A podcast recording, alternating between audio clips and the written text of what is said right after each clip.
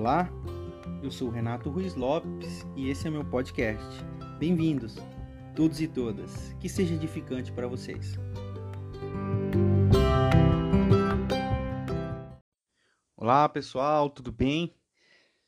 2021, primeiro podcast do ano. Fazia tempo que eu não gravava um podcast, mas eu de fato quis ficar um tempo mais retirado, um tempo mais de mais descanso mesmo, mais concentrado na minha comunidade e se preparando para esse novo ano. No podcast de hoje, eu gostaria de, de bater um papo com vocês. Por que bater um papo? Você pode pensar, né? Mas é, só você fala. Mas é porque é, minhas redes sociais, o meu, meu WhatsApp, para quem tem, é um canal aberto para a gente dialogar e eu tenho dialogado com gente do Brasil inteiro. Esses dias atrás eu estava conversando e, e converso com, com um irmão lá do Ceará, lá de Juazeiro do Norte, converso com irmãos e irmãs do Rio de Janeiro. Por isso que a gente precisa fazer desse tempo de isolamento um, um tempo muito especial para a gente ter outras oportunidades e nisso tudo que estamos vivendo, essa parte é muito legal. Hoje eu gostaria de dizer ou de falar sobre algo que eu já falei lá atrás, mas agora numa perspectiva do momento. No começo da pandemia, aqui na minha comunidade, a Primeira Igreja Batista em Botucatu, eu eu aproveitei o início da, da, da quarentena, da pandemia, onde começamos o isolamento em março do ano passado para fazer uma série de mensagens chamada Reset. Nessa série de mensagens eu eu falei sobre recomeços, resetar a vida, a fé, e que de fato esse vírus era um reset para nós como humanidade, de certa forma. Porque a pergunta que eu me fazia e continuo me fazendo é como nós vamos sair disso tudo. E o como não é no sentido de forma, forma no sentido de vacina, é, cura. Isso nós já, nós já temos um caminho aí, tem, tem um, um sinal e graças a Deus por isso. E mas como no sentido de que pessoa sairemos, ou que tipo de pessoas sairemos dessa pandemia. E o meu registro agora é meio que já respondendo essa pergunta. Se em março do ano passado eu comecei a fazê-la, hoje eu já consigo ter uma noção da resposta. E a resposta, infelizmente, não é positiva. Ou ela é mais positiva, mais negativa do que positiva. Ela é mais negativa do que positiva porque, diante da forma como nós estamos saindo da cura, com a cura, por exemplo, através da vacina, a forma que nós estamos nos tornando como pessoas é horrível. Nós estamos negando a vacina. Então, ou seja, a gente não aprendeu nada com a pandemia sobre unidade, sobre comunhão, sobre partilha, sobre humanidade. Nós não aprendemos, as pessoas não aprenderam. Quando eu digo nós, eu me coloco como humanidade porque eu pertenço a esse grupo, mas eu não penso como eles e por isso que estou gravando esse podcast mas as pessoas não estão saindo melhores, as pessoas estão ainda mais polarizadas, as pessoas estão ainda mais radicais. E radical não é no sentido bom da palavra. Porque o radical no sentido bom da palavra significa raiz, significa aquilo que tem profundidade. O radical no sentido ruim da palavra que nós estamos nos tornando, que a humanidade, o Brasil está se tornando, é um radical no sentido tosco, no sentido ignóbil. Expressões do tipo Vejam, ah, polarizar, é, politizaram a vacina. É uma das frases que eu mais ouço. E a minha reflexão sobre isso é a seguinte: é, polarizaram a vacina. Politiz, perdão, politizaram a vacina. Mas me diga quando a vacina não foi politizada. E qual que é o problema de se politizar uma vacina? Aquele governador, prefeito, presidente que quer que o seja, que trabalha para que a vacina aconteça, ele vai usar isso ao seu favor. O nome disso é política. Ele não fez mais que obrigação? Sim, não fez mais que obrigação. Mas ele pode usar isso como um, um portfólio é, é, é, político, porque foi uma coisa boa. Então, quando a política ela é feita em direção ao povo e ao que o povo realmente precisa, ela é uma boa política. Então, politizar a vacina em direção ao povo é uma coisa boa. É, é uma coisa boa. Significa que o político que o fez é bom? Não. Significa que o político que lutou por ela é, é, é sensacional? Longe de ser isso. Por exemplo, nós temos o João Dória que lutou para que a vacina acontecesse. Ele politizou a vacina? Sim. Ele fez errado? Não, porque esse era o interesse do povo. Pronto. Agora, demonizar o João Dória porque ele fez isso significa que nós não aprendemos nada com a pandemia. Significa então que agora eu vou votar no Dória, eu tenho que concordar com tudo que o Dória faz e que agora ele é meu político preferido? Longe disso. Inclusive, penso em muita, uma maioria das coisas diametralmente oposto a ele. Mas a politização da vacina que ele fez interessa ao povo, então está tudo certo. O problema da politização da vacina é quando ela é a necropolítica, ou seja, a política da morte. Quando a vacina ela é usada para a morte. Quando a vacina ela é usada para para o poder da morte. Então, politizaram a vacina. Ai, que ruim. Ruim por quê? Porque a vacina cura.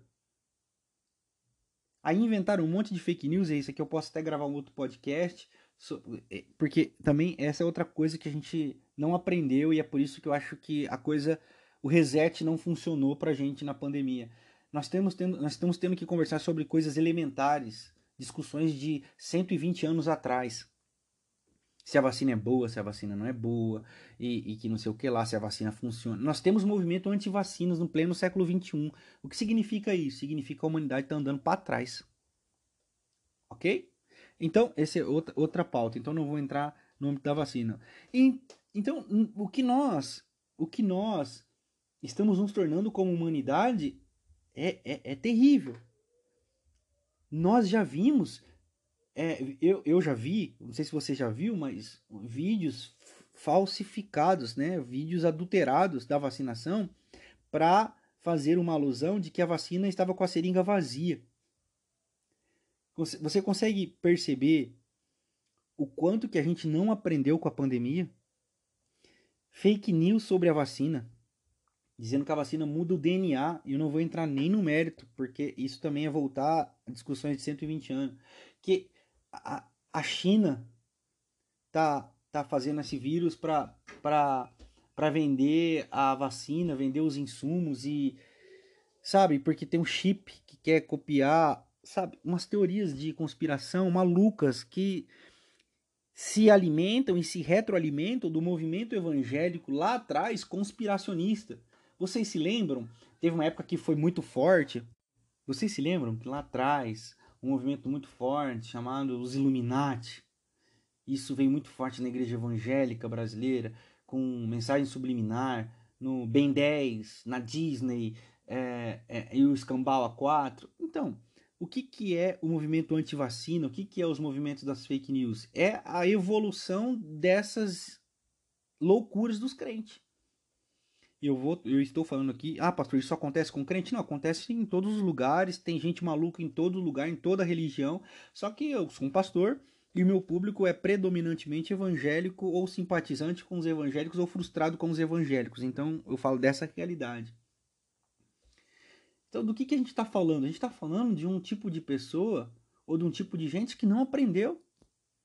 Se lá atrás nós vimos no começo da pandemia que o vírus foi se espalhando porque as pessoas não pensaram umas nas outras. Se lá atrás nós vimos que nós tínhamos que ficar isolados para proteger uns aos outros, e nós vimos que ficar isolados e abrir mão da própria liberdade para proteger a vida do outro, para que o vírus não se, se alastrasse, era essencial. Ou seja, nós aprendemos que não existe um país, nós aprendemos que não existe uma nação, mas existe um planeta Terra que precisa de uma vida é interdependente para que todos ganhem, todos sejam curados e todos permaneçam imunes, nós não aprendemos isso. Nós estamos vivendo uma cultura maluca Dostoiévski, no seu livro O Reino de Deus está em Vós, ele diz uma coisa muito interessante. É, ele, ele aborda um tema que me chama muito a atenção. Ele diz assim: por que, que um cristão ele deve evitar a guerra? Porque na guerra ele vai matar pela nação, defendendo a nação. Então ele vai matar uma pessoa de outra nação que ele não conhece e que aquela pessoa em especial não fez nada para ele ele vai acabar com a vida de outro ser humano porque ele está defendendo os ideais da sua própria nação. O que, é a guerra, então? A guerra é o pensamento nacionalista, o pensamento de pátria, o pensamento onde o que vale é a minha pátria e o meu país e o meu povo. Então aí nós vamos matando uns aos outros. E o que acontece? Acontece que é, nós, seres humanos, não aprendemos com essa pandemia, porque a pandemia está mostrando para a gente que não existe o seu povo, não existe a sua pátria, não existe a sua nação, existe o um mundo. E nós precisamos pensar como mundo, como unidade humana. E ao ver o resultado do que nós estamos nos tornando como ser humanidade, é decepcionante. É decepcionante. E principalmente é decepcionante pelo que o Brasil está se tornando.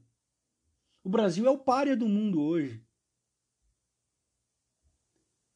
A nação estadunidense respondeu nas urnas, tirando o ignóbil Trump, o pior presidente da história dos Estados Unidos, afirmam todos os especialistas, o pior. E nós que seguimos o caminho dos Estados Unidos, eu não sei se nós vamos conseguir responder da mesma forma nas urnas ao pior presidente da nossa história.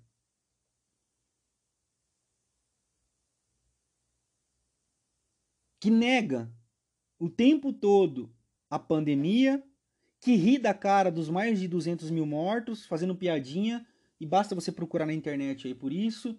Como nós vamos responder isso?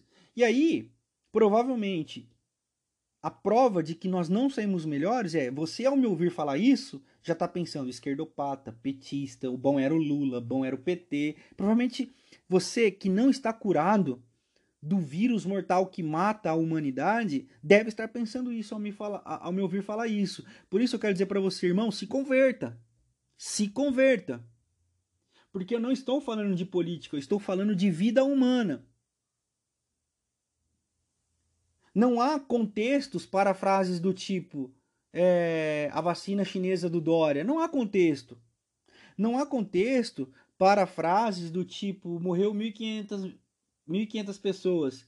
É, mas e aí? O que eu tenho a ver com isso? Eu não sou coveiro, e daí? Não tem contexto. O contexto é o seguinte: nós não estamos aprendendo.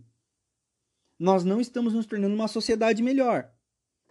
Então, hoje, nesse podcast, eu estou respondendo uma pergunta que eu fiz para mim mesmo lá atrás. Que tipo de gente a gente está se tornando? E meu pensamento é como povo, meu pensamento é como país, e meu pensamento é como planeta Terra. Eu fico muito feliz de ver o primeiro-ministro é, do Reino Unido mudando de opinião. Eu, estou, eu fico muito feliz de ver o, o, o, o primeiro-ministro francês, o Macron, mudando de opinião. Eu fico muito feliz. Por quê? Porque são pessoas da qual, da qual ou das quais eu penso muito diferente em muitos aspectos, inclusive políticos e econômicos, mas ao vê-los refletindo sobre a pandemia, eu vejo que eles aprenderam. E eu não sei se nós estamos aprendendo como país e tampouco como igreja. Eu tenho um grupo de amigos pastores aqui de vários lugares do Brasil e, e eu vejo, é, é impressionante os relatos. Igrejas entrando na justiça para terem o direito de abrir, para ter culto. Gente, culto é aglomeração, culto é ajuntamento. E o que, que nós não podemos fazer nesse momento é se ajuntar e aglomerar. A pergunta é: depois de quase um ano, nós aprendemos alguma coisa? Não! Não.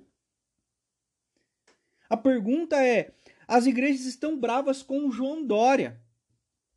E não é porque acham ele um fascista, acham ele um playboy. Não, eles estão bravos com o João Dória porque o João Dória bateu de frente com o presidente para que houvesse vacina. Então, nós estamos ficando bravos com as coisas erradas e estamos passivos aquilo que o evangelho pra gente pede para a gente não ficar passivo. Então, nós não estamos aprendendo. Nós não aprendemos, longe de aprender. Então, quando nós dizemos que o reino de Deus está entre nós, quando nós dizemos que venha até nós o vosso reino, seja feita tua vontade aqui na terra como no céu, quando nós cantamos as nossas mãos nos nossos cultos, é, eu quero te amar, eu quero te servir, eu quero dar o meu melhor, eu quero amar a Jesus, eu quero fazer a vontade de Deus, você não pode descolar isso da obrigatoriedade do sentimento de coletividade e humanidade. Porque o que diz lá na primeira carta ao João, no capítulo 4? Você que diz que ama Deus, mas não ama o seu irmão, você não ama Deus, porque Deus você não vê. E o seu irmão que você vê, você não ama, você não é capaz de amar a Deus. Você desconectar a presença de Deus na sua vida, fora do abraço e, so, e solidariedade ao outro, de sororidade às outras, é, é, é você não ter entendido o evangelho ou fazer do evangelho aquilo que apenas te agrada. É, é eu tenho um, eu tenho uma pessoa próxima a mim e, e ela disse assim: Ah, meu marido parou de ir na igreja. Aí a pergunta foi: por que, que ele parou de ir na igreja? Ah, porque parece que ele vai na igreja e as coisas não dão certo para ele, parece que a vida só anda para trás. E aí eu pensei assim, ué, mas quem prometeu que daria tudo se prostrados ou prostrado o adorasse é Satanás, não foi Jesus. Quem promete bens ao ser adorado é Mamon. Quem promete prosperidade que tudo vai dar certo na sua vida é um ídolo, não Deus. Mas nós criamos isso na nossa cabeça. Então, esse negócio de pensar no próximo, esse negócio de amar o próximo, cuidar dos pobres, cuidar dos necessitados, pensar na coletividade, pensar em inclusão, pensar em abraçar o diferente, está desconectado do evangelho desse, desse tipo de gente que nós temos nos tornado. E isso é muito perigoso. Então a resposta é a resposta para a pergunta como nós estamos saindo dessa pandemia, ela é mais negativa do que positiva por causa disso tudo que eu estou falando aqui nesse podcast. Por causa disso tudo que eu estou falando. É fazendo uma avaliação pessoal. Pastor, então o senhor, o senhor, o senhor diz que isso é, é a verdade? Não, não estou dizendo que essa é a verdade. Essa é a minha verdade. É a verdade absoluta? Não. É só a minha opinião. E você que me acompanha, você que gosta do que, da forma como eu vejo o mundo, da forma como eu penso, eu espero que isso te ajude. Eu espero que isso te ajude a você se inconformar com o que deve ser inconformado e a fazer o que deve ser feito. Por isso, esse podcast não é só apenas para levantar a problematização. Eu quero finalizar ele dizendo assim: seja alguém melhor, pense no outro, pense no próximo, abra mão um pouco mais de você. Mas, pastor, já está difícil. Eu sei e está passando, mas agora nós estamos no pior momento da pandemia no nosso país, desde março do ano passado. Este é o pior momento. E cabe a nós pacificarmos o mundo. Bem-aventurados são os pacificadores. O que, que são os pacificadores nas palavras de Jesus? Aqueles que pedem, por favor, parem de matar. Por favor, parem de espalhar a morte. Bem-aventurados são os pacificadores, esses que pedem o fim da morte, da matança. Por isso eu quero desafiar você, irmão, irmã, ouvinte que está aqui nesse podcast, Seja esse pacificador, essa pacificadora. Diante de um mundo em caos, leve a paz, diga não à morte. Diante do mundo em caos, faça uma ligação, faça uma oração, envie uma oração pelo WhatsApp, converse com o WhatsApp com as pessoas que estão isoladas, com as pessoas mais idosas que não podem sair, ofereça para ir no mercado. Sabe aquilo que nós fizemos lá no começo, que parecia tão bonito e poético? Então, vamos fazer disso uma prática de vida, porque aquele é o evangelho e, e, e esse era o reset que eu, que eu esperava como pastor da minha vida, da minha comunidade, da minha igreja, da minha cidade, do meu estado, do meu país e do meu mundo. Era isso que eu esperava. Isso que eu espero de mim. É, é solidariedade, humanidade, porque o mundo, o mundo jaz no maligno, queridos. O mundo já descansa na morte, o mundo se alegra com a morte, o mundo se alegra com o caos, os ditadores se alegram com o caos, os fascistas se alegram com, com a guerra, os fascistas se alegram com, com a perversão, porque com a perversão surgem os mitos, surgem os ídolos, surgem os ditadores, surgem a, a, as figuras emblemáticas de salvação patriótica. Então nós precisamos romper com tudo isso, porque a morte, a morte é inimiga da vida. A morte foi vencida por Jesus na cruz do Calvário. Então nós podemos dizer e podemos celebrar a morte da morte. Eu odeio com ódio mortal a morte, porque a vida é o que Deus quer, o que Deus espera, o que Deus me deu. Celebre a vida, viva a vida, faça a vida acontecer através de você, pequenos gestos, pequenas ações. Que Deus te abençoe. Amém.